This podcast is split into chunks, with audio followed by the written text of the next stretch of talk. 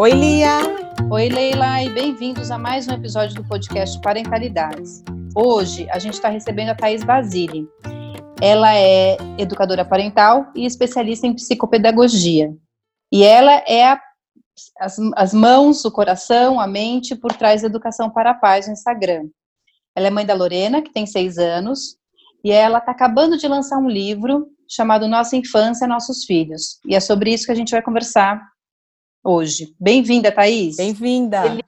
Ei, Leila, obrigada pelo convite. Estou super feliz aqui de conversar com vocês hoje.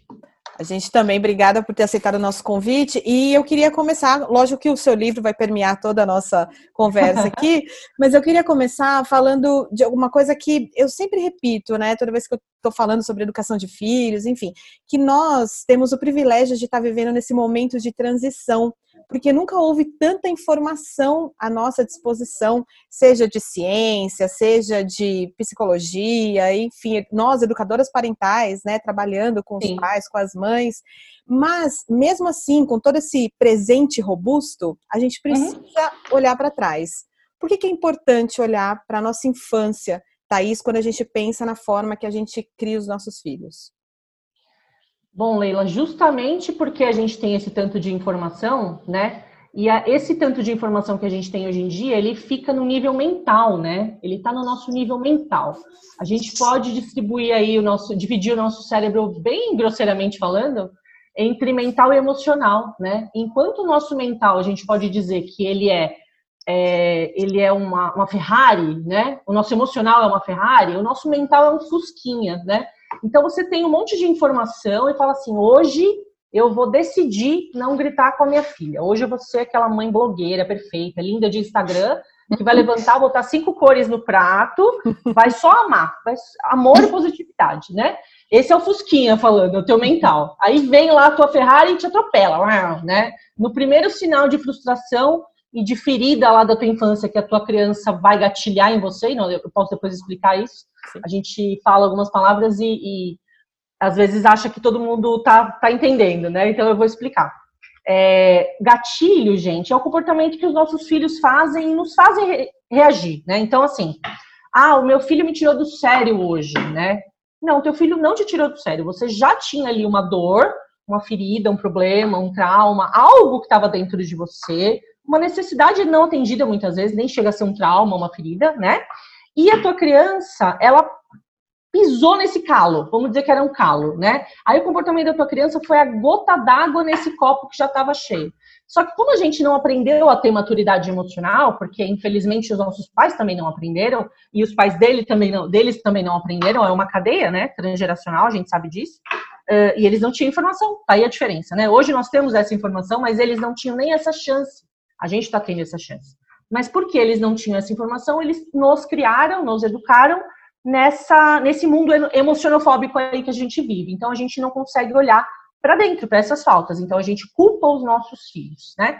Para a gente parar de fazer isso, né, é, e, e para ter autorresponsabilidade em cima das nossas ações, e principalmente das nossas reações, é que é preciso olhar para a nossa infância, porque é lá que estão as maiores faltas, as maiores feridas, os maiores traumas e principalmente os padrões que a gente tem, né? A Luft tem uma frase muito linda que ela fala o seguinte, que acho que resume muito muito a obra do Freud, né? Ela fala o seguinte: a infância é o caminho que a gente pisa para o resto da vida. A gente caminha em cima da infância a vida inteira. E aí eu faço uma licença poética para incluir na, na frase dela o seguinte: se a gente não entende a nossa infância e não ressignifica a nossa infância, a gente vai ficar caminhando nesse chão dando voltas na gente mesmo. A gente não vai entrar num caminho novo, né?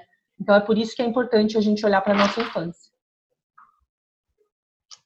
É, tema super importante esse, né? É... A gente acha que talvez uma das principais questões que faltaram na nossa infância tenha sido, como você estava falando, uma educação emocional, né? uhum. né? Um respeito às nossas emoções. É porque no final das contas isso tudo é bastante novo, né, para todo mundo. A gente está entrando em contato com as nossas emoções e ficando mais, não só entrando em contato, mas ficando mais à vontade para falar uh, sobre elas.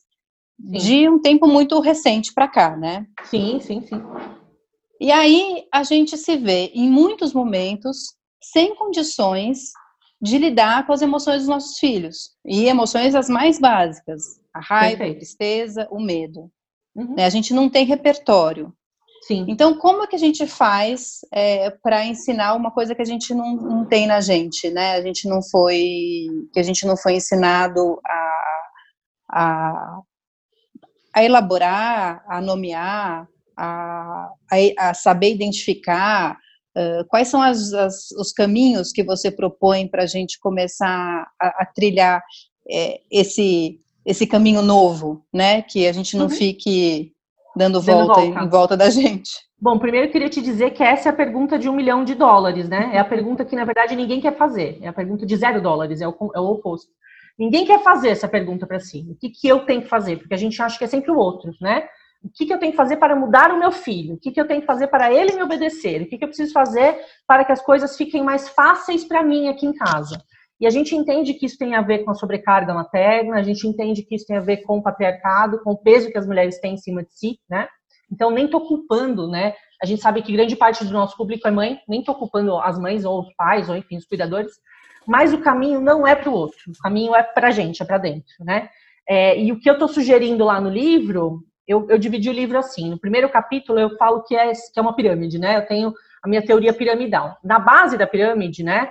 Que é onde ela, onde ela toca o chão, vocês não estão me vendo aí, vocês só estão me ouvindo, como se fosse uma coxinha, tá? A parte onde tem mais recheio da coxinha é onde está a nossa infância, é o que está mais recheado, é o que recheia a nossa vida, né? No meio da coxinha ali, no meio da pirâmide, é onde tem a nossa adultice. A gente filtra algumas coisas, esquece outras, joga para o inconsciente algumas e vai filtrando ali, vai ficando mais fininho, né?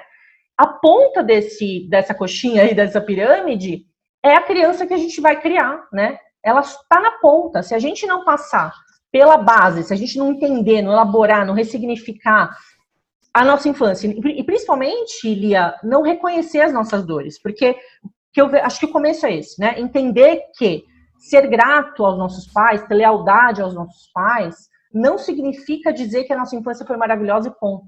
Que é o que eu vejo as pessoas fazerem. A dualidade, né? Muita gente falando, nossa, minha infância foi horrível, muito traumática, nananã.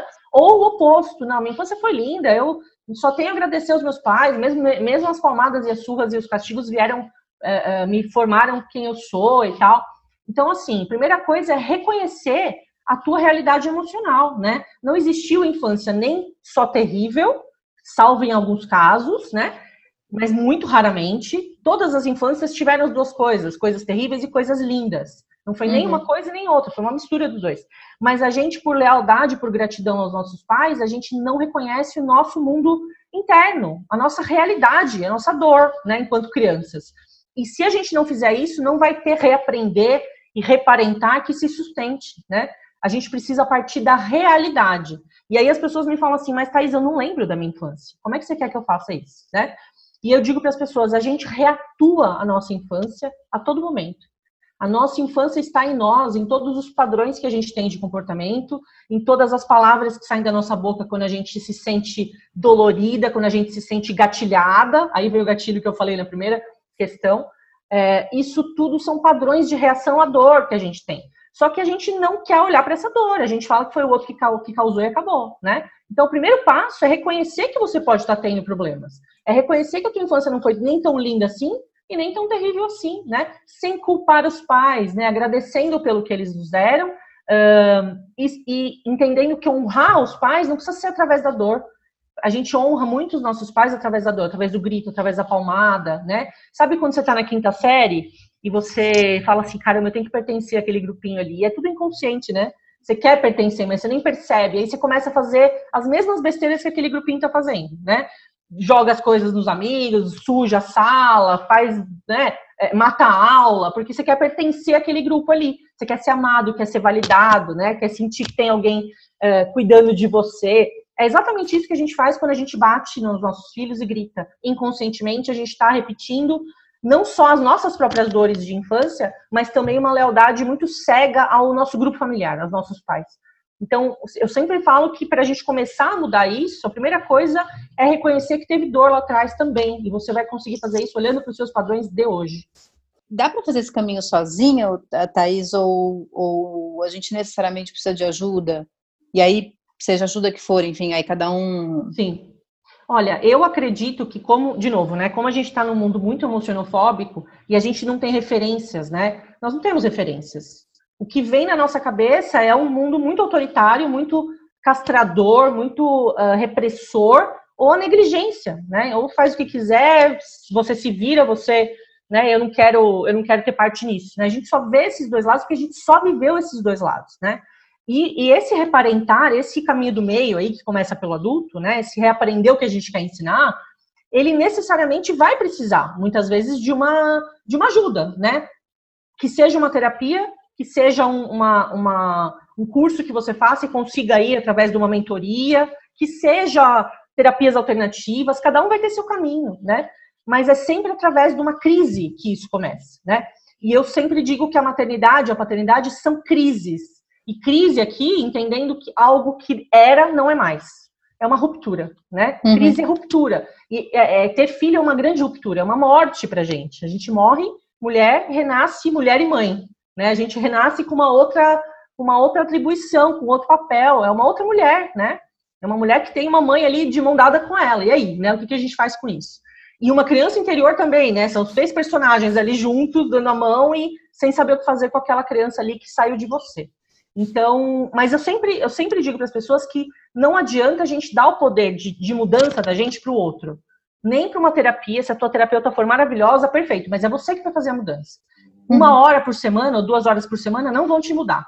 Quem vai te mudar é você. Né? E a gente muitas vezes não sente que tem o poder de fazer isso, porque a gente foi muito desapoderado lá atrás. A gente obedecia papai e mamãe. Eles decidiam que a gente ia ter de escola, de profissão, se a gente ia casar ou não, se a gente ia ter filho ou não é, é, subliminarmente, eles estavam decidindo a nossa vida. E diretamente também, não só subliminarmente, né? É, então a gente sente que não tem poder, a gente carrega essa fantasia infantil ainda de que o poder não está na nossa mão, né? Então é terapeuta que vai me curar. Não, ela é uma ferramenta para você se conhecer e se curar, né? O livro, o curso é uma ferramenta para você se conhecer e se curar. E o processo de cura, ele não tem começo nem fim, gente. A cura é tomar consciência de tudo. E assim, nós somos tipo aquelas bonequinhas russas, né? Tipo uma cebola, vai, vai descascando, tem coisa ali. Você não vai acordar um dia super curado, uh, tô curada hoje. A gente vê queijo mineiro, né, para estar tá curado. Não existe isso, né? A gente vai ao longo do, da vida, a gente vai tirando essas camadas e falando, pô, tem mais aqui. Eu achei que isso aqui já estava melhor e não tá, preciso olhar para isso ainda, né? E os nossos filhos são espelhos do que a gente precisa curar. Espelhos, né? Outro dia eu estava atendendo uma mãe numa consultoria e ela falou assim: caramba, me incomoda muito que a minha filha é muito mandona, muito. Aí eu falei, mas não é interessante que você está se incomodando exatamente com isso? Você estava reclamando que você não consegue abrir mão do controle e tal, né? Olha a relação do que te incomoda com o que você precisa mudar em si, né? E reconhecer em si. Então, é, é, eu acho que sim, dá, é, precisa ser sozinho e precisa ter um apoio. É a gente que vai fazer, mas com o apoio. Uhum. Inclusive, esse exemplo que você deu era exatamente o que eu ia perguntar, é, porque normalmente é, esse reconhecimento, se a gente estiver aberto né, a, a, a, enxergar o que, o que os nossos filhos apresentam para a gente, né, é, vem no dia a dia. Então, é, a criança que é mandona, a criança que é respondona, será que eu não estou falando assim com ela? Será que quando eu falava assim, quando eu era criança, o que acontecia comigo? Uma criança Sim. que tem dificuldade de dormir sozinha, aquilo te tira dos eixos. Então, tem uhum. uma série de coisas no dia a dia, bem práticas mesmo, que podem acordar a gente, como se fosse um wake-up call, assim. Sim, sim, sim.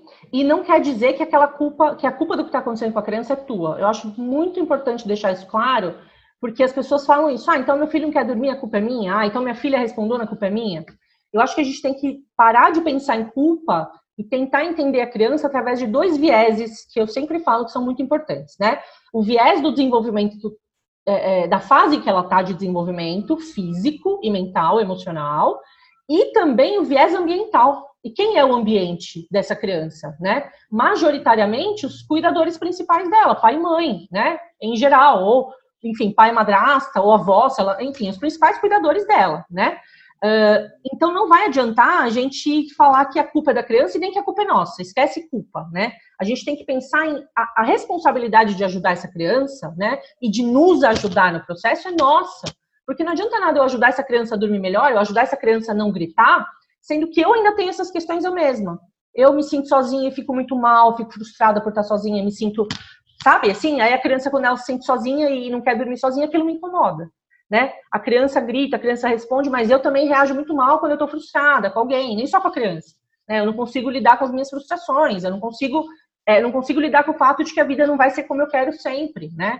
A gente acha que a, a gente aprendeu tudo que a criança tem que aprender, e não, a gente não aprendeu ainda, né? Então, vão ser grandes chances da gente olhar para a gente, é isso. Não é que a gente causou aquilo ali, muitas vezes nem causou, não causou nada. A criança é daquele jeito que ela, enfim, aprendeu a ser, às vezes observando a gente, ou às vezes porque é dela mesmo, mas a gente tem uma grande chance de, de ensinar essa criança na prática, né? Então eu vou me melhorar, eu vou trabalhar em mim, e essa criança pode entender que ela pode trabalhar nela também, que ela não é mandona, ela não é agressiva, que é uma máscara que ela está usando, é um padrão que ela está copiando, é algo que ela está se utilizando ali para passar por uma situação. E tem outras maneiras de passar por essa situação. É isso que ela vai entender se eu conseguir também mudar a minha maneira de passar pelas situações. Percebem? Sim. O, o Thaís, será que você pode falar um pouquinho mais sobre essa questão da criança interior? Porque é, a gente toma decisões é, o tempo todo na vida, né? Uhum. É, muitas vezes essas decisões são tomadas com base em experiências vividas na infância, né? uhum. né? É, e de, independe se a gente teve é, experiências traumáticas ou não, como você bem falou, quer dizer, não tem uma infância perfeita e nem uma infância é, horrorosa, né? 100%, uhum. né? É, e aí essas decisões, elas, elas têm um, elas afetam o nosso dia a dia o tempo todo e afetam uhum. o jeito que a gente é, lida com a parentalidade, né? Sim. Que a gente materna, Sim. que a gente paterna. Sim. A gente, você falou, né? Quer dizer, é, em que medida que a gente consegue enxergar essa criança anterior atuando. É, uhum. Queria que você né, desse algumas, alguns insights aí para a gente, uh, enfim, para a gente, para quem está escutando, conseguir é, de, deixar isso mais palpável, sabe? Sim.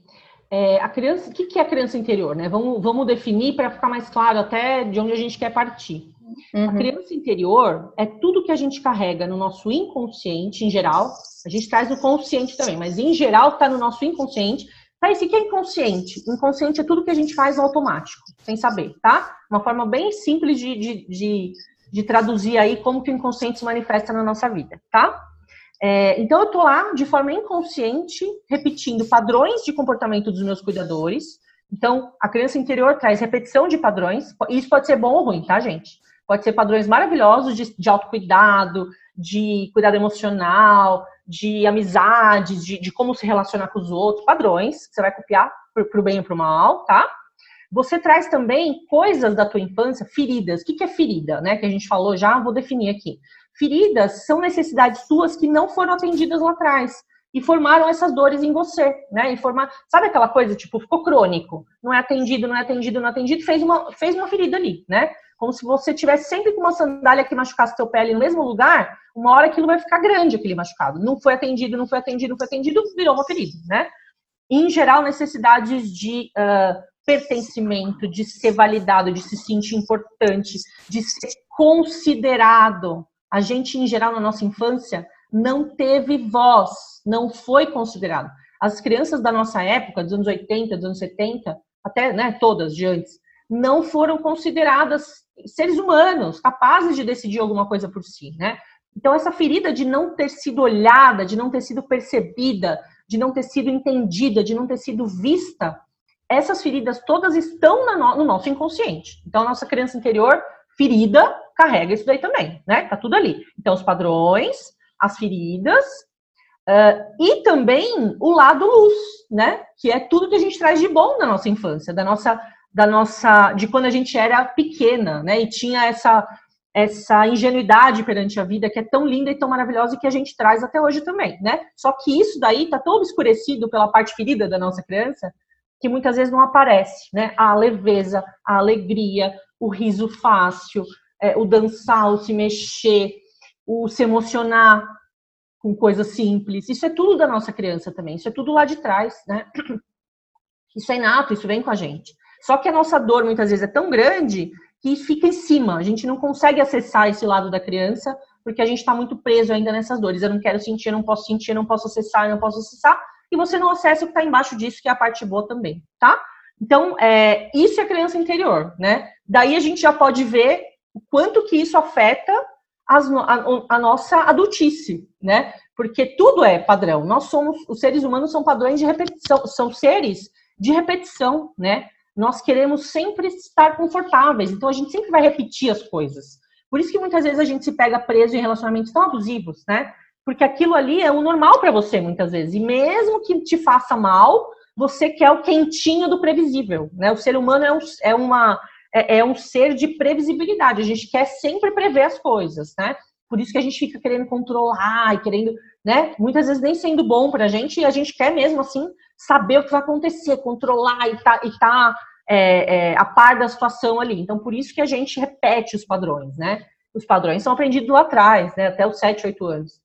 É, e as dores, né? Que é o que eu falei, os nossos filhos gatilham essa, essas dores que estão inconscientes na gente. Quando uma criança vai gritar com você, o que, que você vai sentir? Se você foi uma criança que não pôde falar, que não pôde se manifestar, que não pôde mostrar a tua raiva, ou se você foi uma criança que gritaram muito com você. Das duas, uma, você vai sentir que é culpa tua, que a criança está gritando com você, você fez alguma coisa errada, e vai se culpar, né, muito. Meu Deus, e não vai saber o que fazer, e vai deixar para lá. Ai, ele tá gritando comigo, meu Deus, deixa, deixa ele fazer o que quer. A permissividade. Ou uhum. você vai reagir com muita raiva. Ah, é? Você vai falar assim comigo? Eu não pude falar assim com meu pai, agora você vai calar a boca. Isso é o autoritarismo. Né? Então, assim, essas nossas dores influem muito, 100% na forma que a gente vai reagir aos nossos filhos hoje.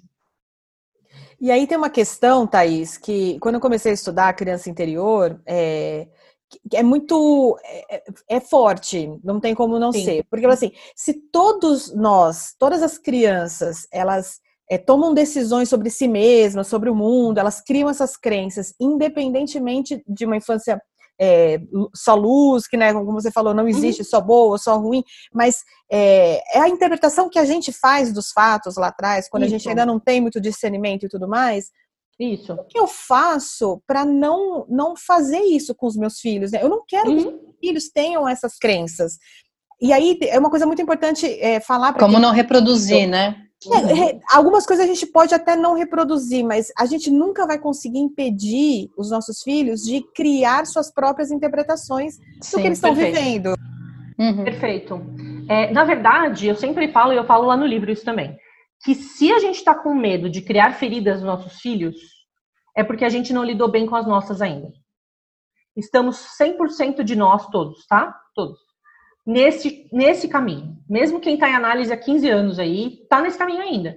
Porque, de novo, é a boneca russa. Você vai tirando, tem coisa lá embaixo. Né? A gente vai resgatando partes de nós aí que ficaram. Então, é, o foco não tem que ser, não entre numa, nesse caminho da, da educação respeitosa ou de olhar para si para não criar dores na sua criança.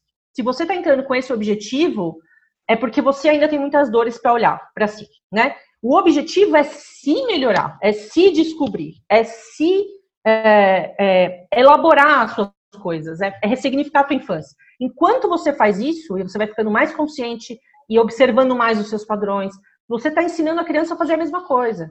Então ela vai se ferir, porque essa criança, por exemplo, é, é você não, não teve a intenção de magoar a tua filha, mas você trabalhou 15 horas por três meses. Essa criança vai ter alguma coisa de abandono ali, porque ela é, ela é pequena, ela precisa de você. Estou falando você aqui, mas pode ser o pai, pode ser qualquer pessoa, tá? É, não tem como a gente impedir essa criança de se ferir. E não é só a gente que vai ferir ela, ela vai ser ferida pela vida, né? Mas como a gente está lidando com as nossas frustrações, com os nossos problemas, com os nossos desafios diários. E nós vamos estar ensinando ela a, fazer, a lidar bem com os dela também. E assim, é, tem níveis, né? As coisas têm níveis, né? Então, mesmo que a gente não veja essa criança por uns meses, você está querendo vê-la, você está querendo entendê-la, né? A intenção conta muito. Infelizmente, na nossa época, os nossos pais nem tinham essa intenção, porque os próprios profissionais de saúde mental, né, que estavam surgindo naquela época, a psicologia não tem 100 anos, né, no Brasil, é tudo muito novo. Eles não tinham essa intenção, porque não era não era uma coisa que as pessoas queriam ter. Intenção de ouvir as crianças? Criança é criança, criança não tem voz. Acabou. Olha a diferença, né? Não é. Então, mesmo que a gente fira os nossos filhos e isso vai acontecer, provavelmente vai ser num nível muito diferente do que do que a gente foi ferido, porque a gente está aprendendo a falar para eles, a nomear as coisas, a botar eles na conversa, a, interagir, a ouvi-los, né? A gente está aprendendo a fazer isso. A gente tem intenção de fazer isso, coisa que eles não tinham com a gente porque não tiveram com eles, né? Não era não era a mesma época, não tinha a mesma informação, enfim, eles não têm culpa disso. Mas mesmo que a gente que, que a gente cause isso neles, é, é outra coisa, né? A gente só vai ter noção disso quando eles forem adultos. É, é muito novo, é tudo muito novo. É, Thaís, eu acho que a gente também tem que ficar um pouco tranquila o que, que a gente controla e o que, que a gente não controla, né? Porque Exato. senão a gente, a gente entra numa pira que não é infinita, sim, né? Sim, sim. E aí é, eu fico pensando, quer dizer, você, a disciplina positiva fala, né, que as crianças elas são ótimas observadoras e péssimas intérpretes. Sim. Então, a sua, você pode, você pode é, tá, por exemplo, com uma, uma atitude que você não enxerga como uma questão séria, mas o teu filho interpreta aquilo como desrespeito, por exemplo. Como Sim. desrespeito, ou como, enfim, qualquer outra que seja. Quer dizer, a gente fica. É, a gente, eu e a Leila, a gente usa muita coisa do celular, né? A gente fica. Muita gente muito no celular hoje em dia, então Sim. minha mãe e meu pai ficam muito no celular, logo eles não gostam de mim. Quer dizer, Sim. a observação Sim. é correta, eles ficam muito no celular, mas isso não quer dizer que eles não gostam da criança, né? Então, quer dizer, a gente também é, precisa se resguardar um pouco uhum. é, do, do, do, tamanho do impacto que a gente tem nas crianças, que, claro, é enorme como mãe, como mãe e pai. É, mas é isso, né? Quer dizer, tem que ter um, um controle ali do que, que é, uma consciência, na verdade, da falta do, do que, que eu controlo, do que, que eu não controlo.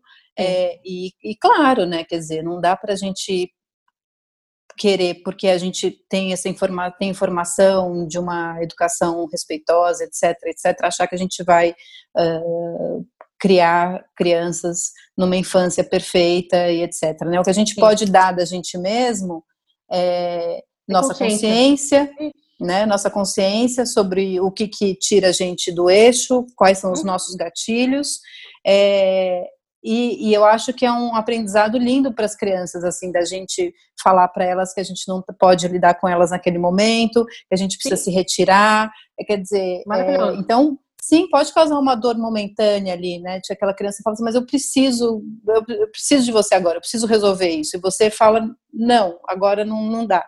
Mas você é, cria ali uma uma relação de muito, muita autenticidade, de muita verdade, né? Que a criança te Sim. vê, que você também vê a criança. E eu acho que essa é a grande virada, como você estava falando, né? Quer dizer, colocar um as crianças como ser humano, né? Isso, eu é. tive um exemplo uma vez, uma coisa tão simples e me abriu a mente, assim, sabe aquele momento boom?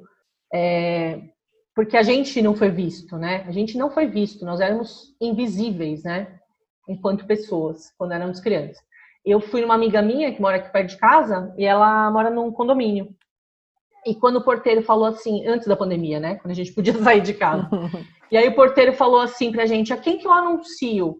E aí eu falei, Thaís e Christian, que sou eu e o meu marido. A Lorena tinha acho que uns quatro anos. Ela estava no colo do meu marido. E ela foi para perto do, do, do negocinho do porteiro lá, do negócio, e falou, e Lorena? E, pô, por quê, né? Eu não existo, eu não sou gente? Por que não, Lorena? Por que só o casal, né? Pois então é. é isso, essa criança. Mas olha só, eu esqueci de falar o nome dela, mas ela se vê como um sujeito. Eu não sou um objeto aqui, eu não sou objeto dos meus pais, né? Isso, olha, para você ver como não são os momentos uh, aleatórios do dia que vão definir a nossa parentalidade. É o, é o todo, é o total, é a intenção, né? Eu sempre falo isso. Você, a gente tem que controlar a nossa intenção. A intenção tem que ser trabalhar em nós putz, eu tô sentindo que eu tô indo muito pro celular ali. Eu tenho que trabalhar nisso. Não porque, ai, coitado, eu vou acabar com a vida do meu filho se eu ficar. Não, eu quero trabalhar em mim para ficar menos no celular, para ter mais tempo para mim mesmo, para os outros. É sempre esse o trabalho, nunca é no outro, é sempre na gente. Porque aí você controla a tua intenção. O que o outro vai entender, o que a criança vai entender. Você controla o que você pode controlar, né? Você controla a tua intenção. A única coisa que é. a gente pode controlar é a nossa intenção. Sim. Às vezes nem a ação sai correspondente à intenção. Mas a intenção Sim. a gente pode controlar, né? Então isso E eu falo que a parentalidade é, é, consciente, positiva, enfim, eu chamo, que eu chamo de educação para paz, ela, o objetivo dela é fazer a intenção casar com a ação. Porque os nossos pais também tinham ótimas intenções, eles também queriam criar crianças autônomas, queridas, respeitosas, livres, amadas, amáveis. Eles também queriam tudo isso. Tudo que a gente quer para os nossos filhos, os nossos pais também queriam para a gente. Mas as estratégias que eles foram ensinados a usar, né, que tinha lá no inconsciente deles também, no registro mental deles, eram essas estratégias desrespeitosas, que não, não casavam com as intenções. Então, as intenções eram bonitas, mas as ações não, faz, não chegavam nas intenções. Nós não ficamos uh, emocionalmente saudáveis, em geral. Não somos, não conseguiram atingir isso daí. Então, o processo da parentalidade consciente, positiva, da educação para a paz, é fazer a ação casar com a intenção, né? Como eu vou chegar a mostrar isso que eu quero, né? E tem que aprender, tem que estudar, porque a gente não tem esses registros na nossa cabeça, na nossa memória, né? Nem consciente, nem inconsciente. E é, uma, e, é uma, e é uma luta diária, né? Quer dizer, tem dias, tem momentos, nem dias, né? Tem momentos que você vai conseguir, Sim. momentos que você não vai conseguir, e vai Sim, tocando, né? É uma, é uma jornada, uma busca.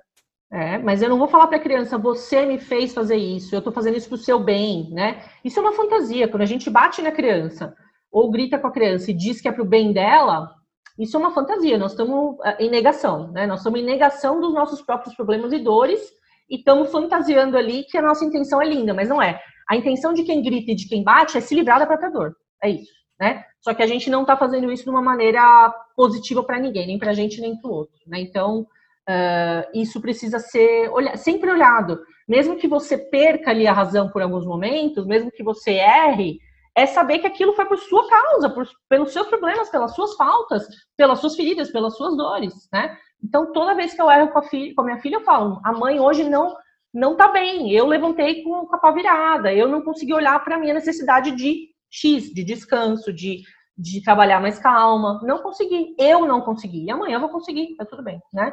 Não é, não é, não é deles a culpa. Só isso daí já alivia muito o erro. E essa é uma Sim. coisa que eu também passei a fazer bem, assim, se eu acordo de um jeito que não, alguma coisa aconteceu, eu dormi pouco, eu já aviso porque Sim, sim, sim. Podem acontecer coisas, né? E aquela frase que você falou, aquela coisa, é, coisas, várias coisas. Avisa todo mundo, aliás, marido, filho, até cachorro. Mas aquela frase que você falou, né? É, eu te bati porque eu quero seu bem, inclusive ensina para criança é uhum. uma, uma noção errada do que é querer bem, do que é o amor, né? É. Infelizmente, a gente aprendeu o amor como desrespeito. Eu falo no livro isso também. A nossa noção de amor está muito carregada de desrespeito. Porque foi a estratégia que eles usaram. E foi a estratégia que usaram com eles. Uhum. E professores também, cuidadores, avós, todos. Todos os adultos que, que tinham contato com a gente usavam o desrespeito como estratégia para atingir uma intenção boa. Mas não conseguiam porque não dá, né? Não dá para você criar uma criança amorosa, uh, colaborativa, respeitosa, se você não está sendo. é simples assim, né? Então a intenção não era atingida. Nós, por que, ah, por que, que nós saímos, é, por que, que a gente hoje consegue trabalhar, né? Tô aqui fazendo advogado do diabo agora, né? Uma pessoa que pode estar tá ouvindo aí falando assim, ah, mas por que que então eu consegui casar e trabalhar e tô aqui inteirona? Porque também tiveram os momentos bons, você também teve amor, também teve conversa, também teve abraço, e você se agarrou nesses pequenos momentos aí, que eram menos, né? Que eram menores do que os outros, às vezes. Teve gente que nunca recebeu um abraço do pai e de uma mãe. Teve criança, né, da, da nossa, da nossa época, que o único contato físico que elas tinham com os pais era através de palmada. Os pais não chegavam para dar um beijo e um abraço, porque eles também não tiveram, eles não sabiam fazer isso. A primeira vez que eu falei eu te amo pro meu pai e pra minha mãe, eles ficaram com uma cara assim, ó, como se eu estivesse falando que eu tinha pisado no cocô, sabe? Assim, porque eles não falaram, os pais deles não falaram isso para eles, eles não falaram isso pros pais. Como assim eu te amo? Tá, ok, né? Eles não conseguiam nos dar o que eles não tiveram. Isso precisa ficar muito claro, assim, muito claro mesmo. E a gente só pode dar para os nossos filhos o que a gente se der primeiro. Não dá para a gente dar, o copo tá vazio e eu quero dar aquele restinho pro meu filho. Não vai dar. Você precisa encher o teu copo primeiro e o que transbordar você dá pro teu filho. É isso. Né? O nosso copo tem que estar tão cheio de respeito, tão cheio de autocompaixão, tão cheio de olhar para as nossas necessidades, mesmo que você não assane às vezes. Porque eu me pego pensando isso, pô, mas eu vou conseguir sanar todo, tudo que eu preciso? Não vai. Eu não vou, eu não vou conseguir ter sempre calma, ter sempre tranquilidade, ter sempre um ambiente bom, estar tá sempre comendo comida fitness e fazendo movimento, me movimentando. São necessidades que eu tenho, mas eu vou conseguir sanar sempre? Não. Mas só de saber que eu tenho essas necessidades, porque antes a gente nem olhava para isso. Uhum. Porque ninguém olhava para isso, né? Sim. Tá, tá com dor? Fica dor nada. Tá com fome? Fome nada. Tá cansado? Nada, você dormiu já.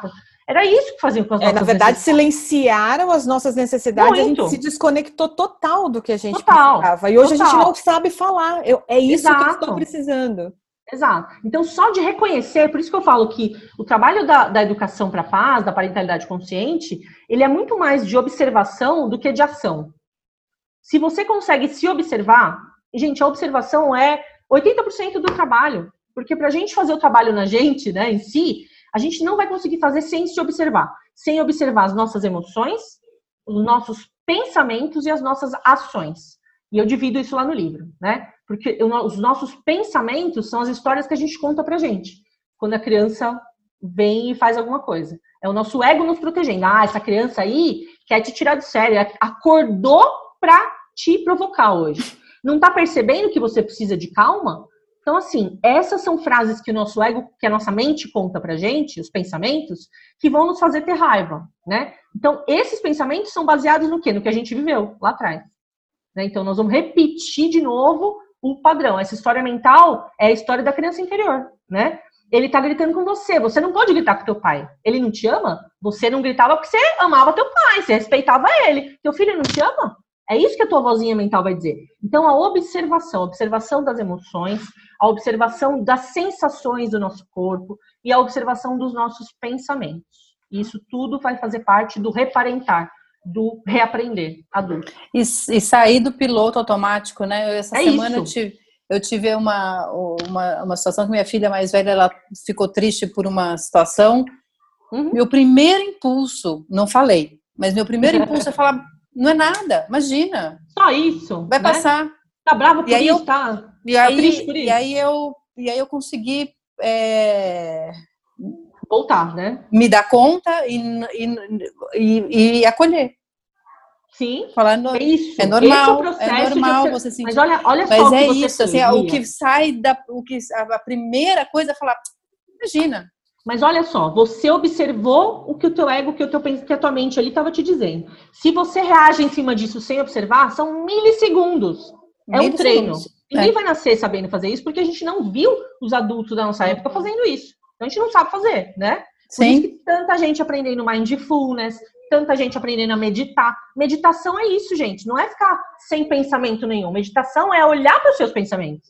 É Sim. É estar consciente dos pensamentos e não deixar eles dominarem. Olha, agora eu tô pensando que meu filho quer me irritar. Agora eu tô pensando que ela é folgada. Agora eu tô pensando que ele é um chato. Agora eu tô pensando que se ela for igual eu, assim, tão mandona, ela vai se sofrer na vida. São pensamentos que a gente acha que é verdade e não é. Porque a tua filha não é isso. Ela tá uhum. usando uhum. essa, desse padrão para conseguir alguma coisa ou para se livrar de alguma coisa. Mas ela não é isso. Ela tá só usando, ela tá só se comportando daquele jeito aquele dia. E a gente já acha que a criança é aquilo e nunca vai se dar bem na vida. E são pensamentos que a gente tem que observar. Você conseguiu observar, então você reagiu de maneira respeitosa. Eu falo, 90% Sim. do trabalho é autoobservação. Só que tem técnicas para isso também, porque a gente não sabe, né? Se observar como fazer isso, então, por onde começar? Ah, sim, eu só consegui, comer, é, enfim, claro que nem sempre eu consigo, tem muitas vezes que eu escorrego, mas é, eu só consegui começar a me dar conta disso depois que eu fui estudar disciplina positiva, enfim, não, não era uma, não, não, se colocava essa questão, né? E esse Exatamente. negócio de passar por cima dos sentimentos dos outros, a gente faz muito isso, né? Muito, é, invalidado. É, assim, quer dizer, tô triste que aconteceu uma situação, ah, imagina. Por isso. Não é nada. Isso. Você não Mas sabe. a pessoa tá triste, eu, né? Eu cresci ouvindo do meu pai, olha só que interessante, né? Mesmo, de novo, mesmo com anos de análise, a gente não se toca das coisas às vezes. Eu cresci ouvindo do meu pai isso, você não sabe o que eu passei. Você não tem ideia da minha infância. Você não sabe. Então, tudo que eu tinha de dor era nada perto da dele. Então, por que, que eu ia abrir minha boca para falar alguma coisa? Aí teve um dia que eu falei, pai, não existe competição de dor, né? Cada um vai ter a sua e vai sentir de um jeito, né? E as tuas perdas foram as minhas também, porque eu era tua filha, né? Eu fui na casa da minha mãe a semana passada, de máscara, né? Fazia 40 dias que eu não, não, não via eles e, enfim, a gente ficou distanciado, mas de máscara para Lorena vê-los. E aí a minha mãe tava falando, pô, a gente tem que ser grato, né? Porque eu tenho 70 anos, passei por tanta coisa, quase morri quando eu tinha, quando você tinha 3 anos, falou para mim. Ela passou por muita coisa mesmo. Eu passei, eles também passaram. E ela falou exatamente isso. Ela falou: "Ah, eu e teu pai passamos por tanta coisa". E aí na hora me veio, eu falei: "Mãe, eu também passei, eu também tava lá". Mas eu não falei para convencê-la. Eu falei para mim mesma. Eu também tava lá. Minha dor também é válida.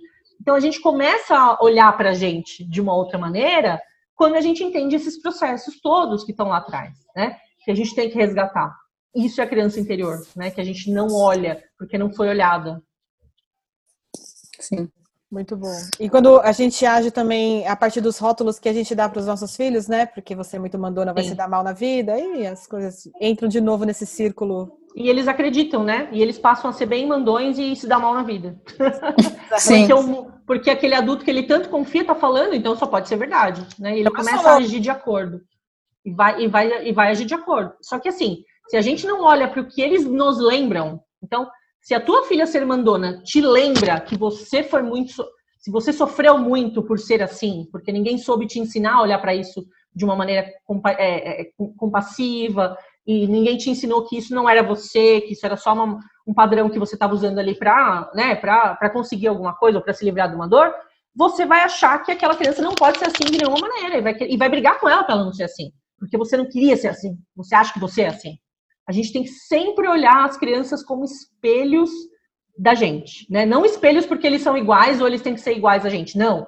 Espelhos de dores que a gente tem. É isso, né? Não é que a gente vai criar minimis. A ideia é, criar, é, é exatamente o oposto, é não criar pessoas iguais a gente. Eles são seres humanos, eles são sujeitos, né? Eles vão ser diferentes da gente, que bom. Mas eles nos trazem como um espelho, eles nos fazem olhar para o nosso interior, né? Para as nossas dores. Isso precisa ser bem, bem, bem visto sempre. Sim. Muito bom. Muito bom. Você quer contar mais alguma coisa do seu livro, Thaís? É, Gente, tem alguma. Ele, tá, ele foi lançado agora no dia 27 de abril, um dia antes do meu aniversário. E ele tá para venda até o dia 7 de maio. Ele só tá na editor, no site da editora Matrescência. Quem quiser adquirir, ele tá lá no site da editora Matrescência. E a partir do dia 7 ele tá na Amazon. Quem sentiu aí que precisa se aprofundar nisso, Pode ser comigo, pode ser com outra pessoa, mas se quiserem vir comigo aí, eu vou ficar bem feliz. Thaís, muito obrigada. Foi uma conversa maravilhosa. É, não vejo a hora de receber seu livro, que eu já Eba! comprei o meu. Eu também, também já comprei o meu, tô esperando Vocês me chegar. falam se vocês gostarem. Eu quero receber feedback aí de todo mundo. Olha, só por essa conversa já dá para imaginar, né? Que o conteúdo é valiosíssimo, maravilhoso. Eu agradeço muito Eba. você ter batido esse Obrigada. papo. E parabéns pelo trabalho. A gente continua te seguindo. Obrigada, Leila. Obrigada, Lia. Foi uma delícia. Gostei também. Thaís, obrigada. É, a gente está aqui gravando em pleno feriado, então é. agradeço especialmente né, pela, pela abertura aí de uma brecha na agenda para para falar com a gente. Uh, te desejo sucesso no lançamento do livro. Espero Obrigada. que chegue para quem, quem precisa chegar. E, bom, a gente marca uma próxima conversa aí mais para frente. Estou à disposição. pessoalmente. Viu? É. Beijo, Thaís. Beijo. Um tchau, beijo. Tchau, tchau. Tchau. Beijo, Lia. Tchau. Tchau. O Parentalidades é um podcast semanal. Para ser avisado sobre novos episódios, não esquece de segui-lo. Se gostou, compartilhe em suas redes sociais. Aproveita e segue a gente também lá no Instagram. Os nossos perfis são o conecta.me e o Lia Vasco underline educacau. Tem uma sugestão de tema ou entrevistado? Escreva para a gente no podcast parentalidades@gmail.com. E até o próximo episódio.